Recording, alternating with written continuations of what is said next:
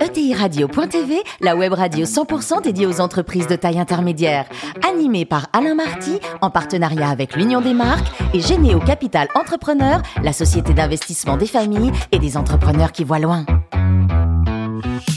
Bonjour à toutes et à tous, bienvenue à bord de ETI Radio.tv. Vous êtes euh, plus de 43 000 dirigeants d'entreprise abonnés à nos podcasts et on vous remercie d'être toujours plus nombreux à nous écouter chaque semaine. Vous pouvez réagir sur les réseaux sociaux et notre compte Twitter ETI Radio-du-bas TV. À mes côtés, pourquoi aimer cette émission Fanny Letier, cofondatrice de Généo Capital Entrepreneur. Bonjour Fanny. Bonjour. Et Jean-Luc Chetrit, directeur général de l'Union des marques. Bonjour Jean-Luc. Bonjour. Aujourd'hui, notre invité Michel Dumont, président de Lebros. Aloïse. Bonjour Michel.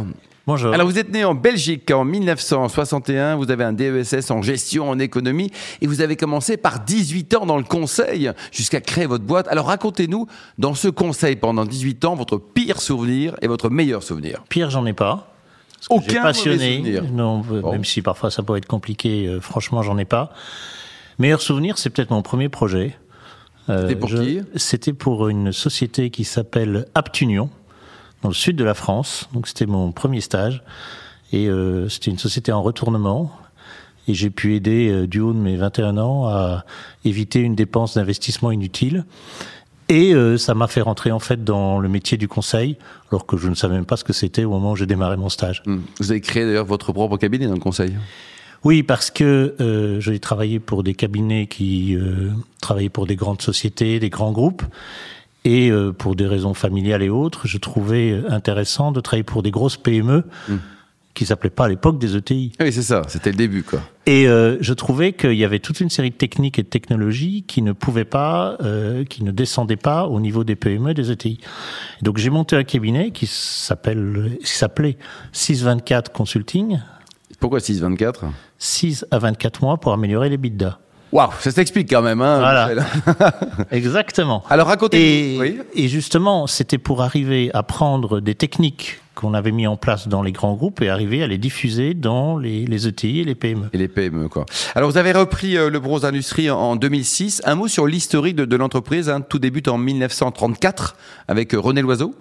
Oui, c'est ça. Donc le bronze industriel est une société qui a démarré dans la région parisienne, euh, qui a tout de suite travaillé sur des éléments cuivreux et qui a toujours été très orienté autour des activités euh, de marine, d'oil and gas. Pourquoi? Parce que le cuivre avait un certain nombre de, de caractéristiques et euh, c'est une société qui a eu euh, des très belles années. Elle est montée jusqu'à 3000 personnes il y a très longtemps. Elle a eu des moments difficiles.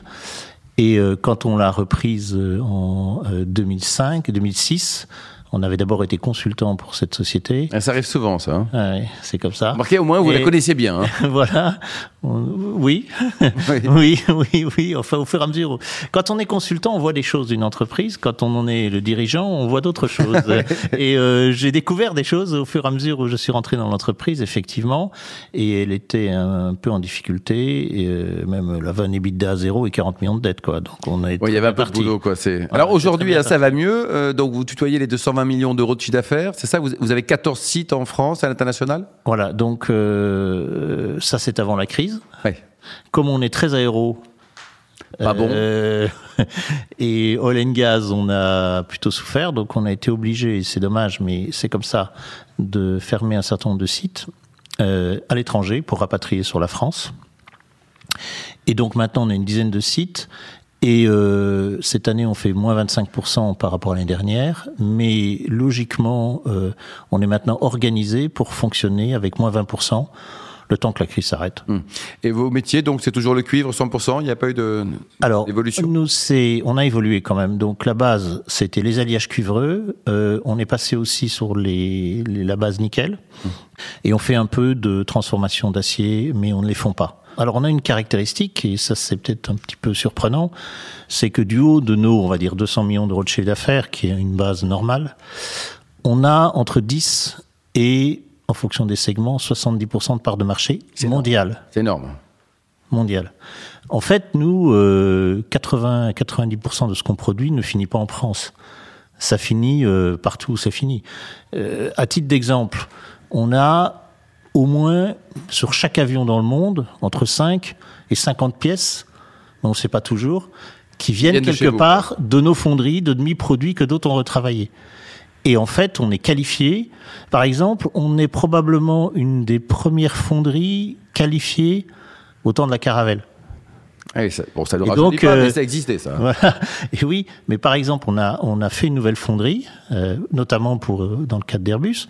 Ça fait huit ans que nous travaillons sur la qualification de cette nouvelle fonderie. Donc en fait, il faut se rendre compte, notamment dans l'aéronautique, il y a une, une volonté de la sécurité qui est très très forte Une et qu'on fait des pièces de sécurité.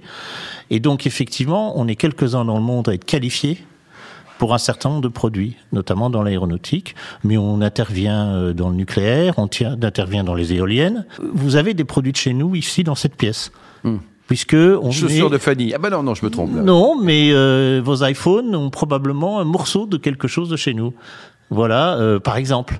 Euh, donc effectivement, on a des petites pièces ou des plus grosses qui interviennent un peu partout. Donc le cuivre, il faut le rappeler, est l'indicateur majeur de l'évolution économique.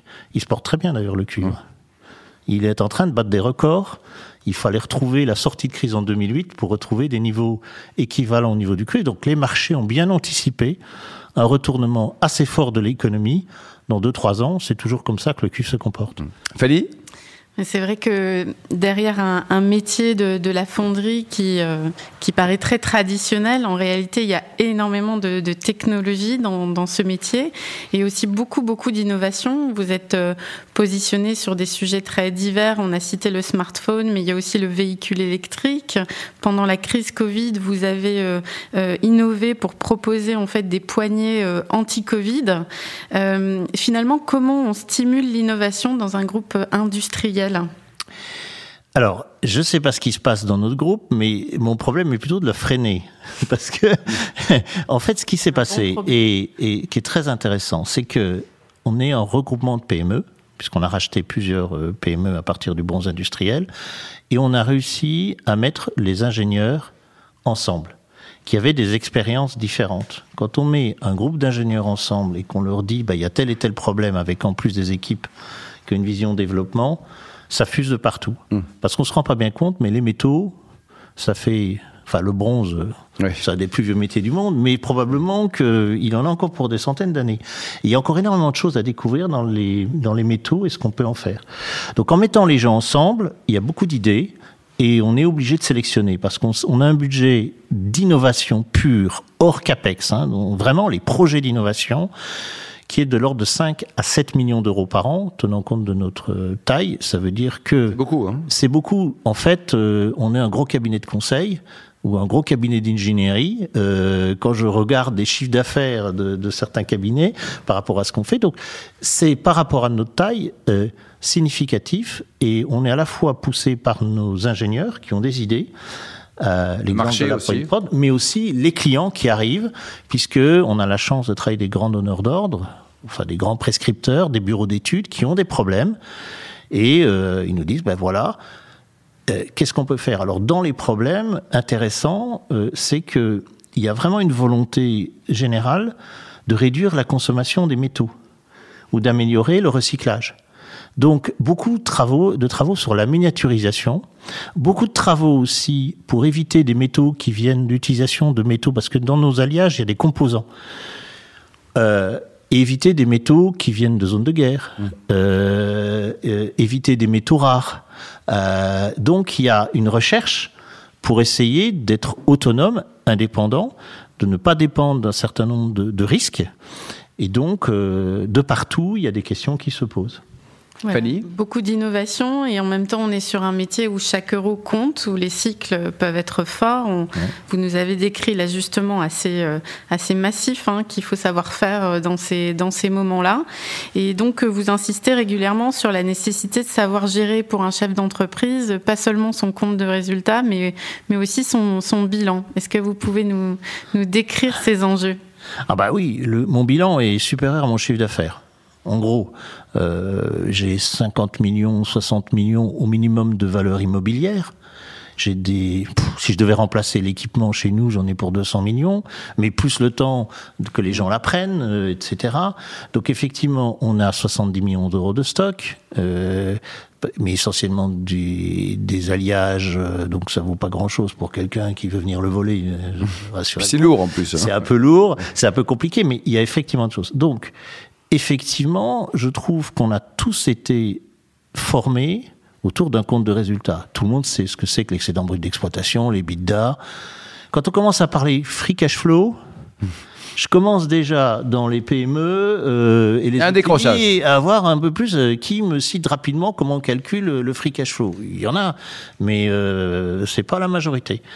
Et euh, donc moi j'ai appris euh, à, mes, à, à l'ensemble de mon personnel ce que c'est que l'excédent brut d'exploitation. Mon prochain défi, c'est le free cash flow, parce que je voudrais aussi mettre en place un système de primes autour de, nous, de la génération de cash, donc du free cash flow. Donc on va leur apprendre. Et c'est très important parce que, euh, franchement, il est extrêmement difficile de gagner 2-3 millions d'EBITDA quand on en fait 40. On est à notre niveau. Hein.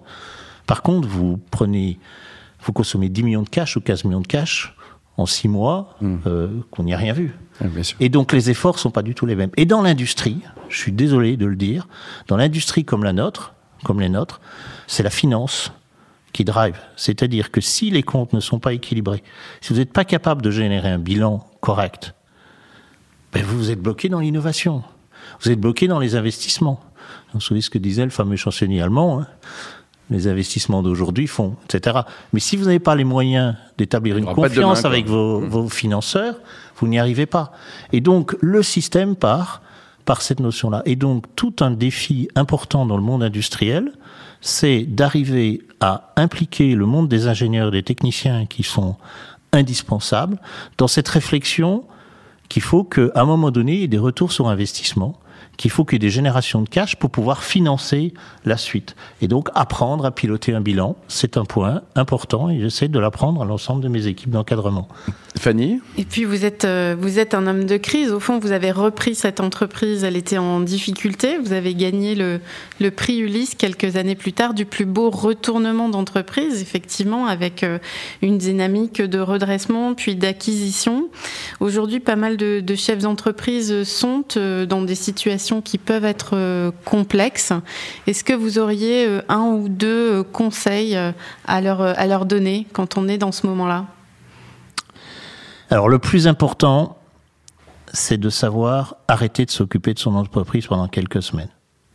Couper. Couper. Donc avoir des équipes qui peuvent prendre le relais et vraiment prendre plusieurs semaines et laisser poser un peu la patte regarder ce qui se passe, essayer de ne plus voir son entreprise comme son, surtout pour les chefs d'entreprise très impliqués, comme son bébé, et essayer de se dire, bon, allez, qu'est-ce qui va bien Qu'est-ce qui ne va pas bien Où sont les secteurs où franchement je les garde, où je les fais fonctionner comme ça parce qu'il y a un affectio societatis parce que je veux protéger de l'emploi, parce que je veux protéger un certain nombre de choses. Quels sont les endroits où j'ai peut-être un pouvoir de négociation vis-à-vis de mes clients? Quels sont les, les, lieux où je peux aussi demander à faire un effort sur les investissements et sur les coûts? Et essayer de structurer ça dans un plan, et puis au fur et à mesure définir un cadre de pensée, avoir ce cadre en tête, et puis impliquer à ce moment-là vos managers en voyant autour de ces grands thèmes que vous avez en tête comment les amener aussi à amener leurs idées, à savoir faire une sélection et marier vos propres idées à ceux de votre encadrement. Et quand on arrive à faire ça, en général, on est assez surpris. Mais votre première réflexion, elle est tout seul. C'est-à-dire qu'il n'y a pas de première réflexion collégiale. C'est vous. C'est. on peut euh, dire la vérité, oui ou non. Comité. Ah, un tout petit comité. Enfin, on est deux ou trois, euh, euh deux ou trois en petit comité. Et après on redescend pour euh, pour continuer. Bah, Parce que malheureusement le redressement d'entreprise, c'est c'est dire la première société, c'est une société. Vous vous rappelez ma, mon premier souvenir, un stage, et je me souviens toujours euh, du, du vice-président qui était en charge du, du dossier. Il m'a dit, euh, tu sais, moi j'ai fait un peu de d'avion. Euh, c'est quand euh, ça part en vrille, un avion, bah, il faut d'abord le tirer, au lieu de tirer sur le manche pour essayer de le redresser de suite, il faut pas avoir peur de prendre de la vitesse pour remonter après. Pour remonter après. Et ça m'a toujours marqué. Bon, vous êtes le top gun de l'industrie, quoi. non, non. Mais, mais fondamentalement, à un moment donné, et c'est vrai que la crise Covid, pour certains chefs d'entreprise, c'est un moment de se reposer des questions pour rebondir. Et nous, on a fait effectivement un plan rebond qu'on a décidé en quelques semaines. C'est vrai que j'ai réuni l'ensemble de mes banquiers euh, au bout de, six semaines. On leur a fait, et ça j'ai demandé à mes équipes commerciales de faire une analyse sans concession des risques sur les métiers. On était considérés par beaucoup de gens comme pessimistes. En fait, on était trop optimistes. Et donc, on a réagi euh, très rapidement. Et depuis, euh, dès fin mai, euh, on avait un plan très précis et il est quasiment clôturé. C'est-à-dire que tout ce qui était dur à faire est fini. Mmh. Et maintenant, on repart sur des équipements qu'on a redéplacés, sur un certain nombre de choses qu'on a fait. Et maintenant, on repart vraiment dans l'activité, dans le plan d'e-rebond. Et donc, ça, ça aide énormément. Ça, c'est un premier élément. Deuxième élément, c'est très intéressant aussi d'avoir ce type de réflexion quand vous faites des acquisitions. Parce que là, on parle effectivement d'un domaine que vous avez, mais je n'ai repris quasiment que des sociétés qui avaient des problèmes stratégiques ou des problèmes en difficulté, parce que dans le monde du métal, il y en a euh, malheureusement beaucoup. Et euh, là aussi, par rapport à cette notion de, de redressement, j'ai vraiment une règle majeure. On ne reprend une entreprise que si, en quelques jours, on est capable de trouver assez de synergie pour justifier la reprise. En quelques jours En quelques jours. Mes équipes, si au bout de 2-3 jours, on n'en a pas trouvé assez, hmm. on s'arrête. Pourquoi? Parce que quand vous commencez à faire un audit très approfondi et que vous cherchez plein de synergies, vous finirez par en trouver. Hmm. Sauf que vous avez toujours des plus et des moins. Donc, quand vous allez vite et que vous en trouvez suffisamment, ben vous aurez des mauvaises surprises et puis vous allez en avoir d'autres bonnes. Et on applique cette, cette même technique, c'est aussi quand on reprend une entreprise de la regarder, de reprendre un peu de distance et de la poser. C'est peut-être aussi l'expérience du consultant. Oui, c'est ça, c'est euh, qui revient. Alors justement, les, reprises d'entreprise, c'est ce qui a fait votre succès et vous en donnez quelques clés là euh, euh, très précises. 2011-2016, euh, une période énorme de, de reprise d'entreprise. 2016, vous fusionnez tout pour devenir le bronze Alloys. Ouais. Pourquoi ce choix d'un nom unique? Quelle a, été la, raison qui vous a conduit à faire cette fusion de toutes ces sociétés? Et comment est-ce que vous y avez travaillé? Sans, bloquer non plus euh, ces entreprises qui venaient d'environnements et de noms différents. Effectivement, j'ai eu le choix de, dire tiens, je vais avoir des entités séparées qui vont être autonomes et qui vont fonctionner. Ou j'ai eu le choix de me dire il faut que j'intègre complètement le groupe. Et euh, pour beaucoup de raisons, j'ai pris la décision de n'avoir qu'une société par pays. Alors il y en a plein.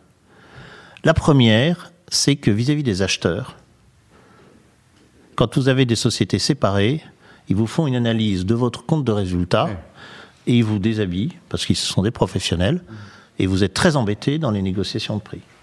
Quand vous êtes sur une société qui mélange plein de business, ils ne peuvent plus savoir. Donc ça, c'est déjà un point. Le Michel. c'est déjà un point majeur pour, y compris vis-à-vis de la concurrence.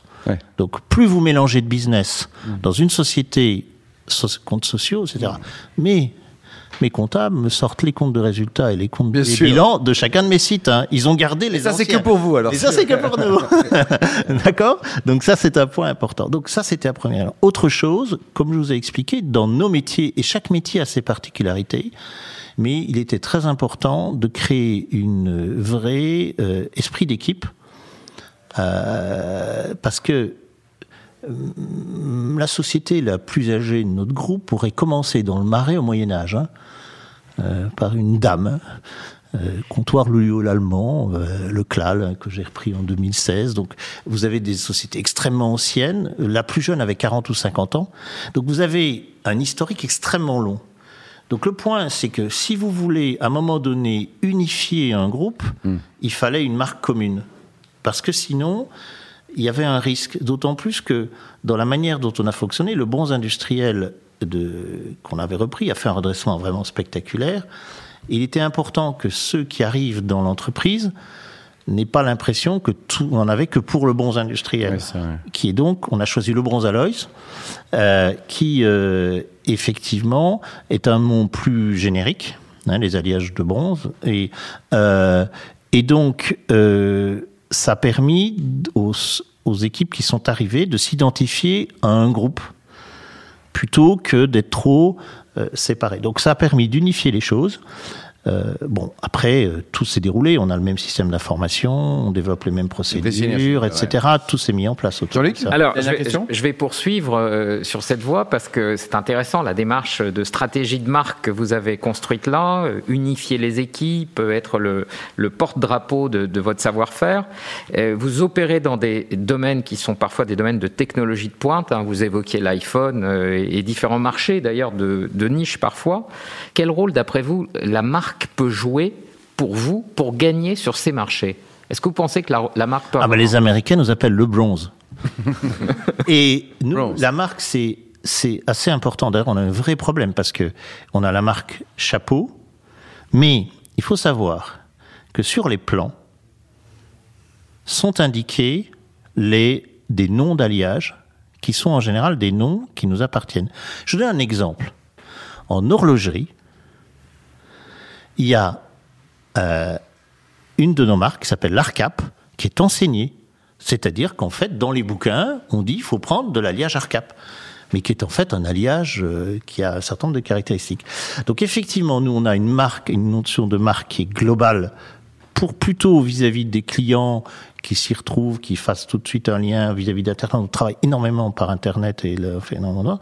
Mais on a ensuite des marques mmh. sur chacun de nos alliages qui sont en général et souvent inscrits sur les plans, ce qui fait que il arrive que ça arrive très souvent qu'il y a des gens qui appellent un distributeur aux États-Unis, euh, partout où on en a dans le monde, et qui disent il me faut tel produit, telle marque, et qui eux savent que c'est chez nous qu'il faut aller chercher. Bravo. Merci beaucoup Michel, merci également vous Fanny et Jean-Luc. Fin de ce numéro de ETI Radio.tv. Retrouvez tous nos podcasts sur notre site et suivez notre actualité sur nos comptes Twitter et LinkedIn. On se retrouve mardi prochain à 14h précise avec un nouvel invité. La semaine de TI Radio.tv, une production B2B Radio.tv en partenariat avec l'Union des marques et Généo Capital Entrepreneur, la société d'investissement des familles et des entrepreneurs qui voient loin.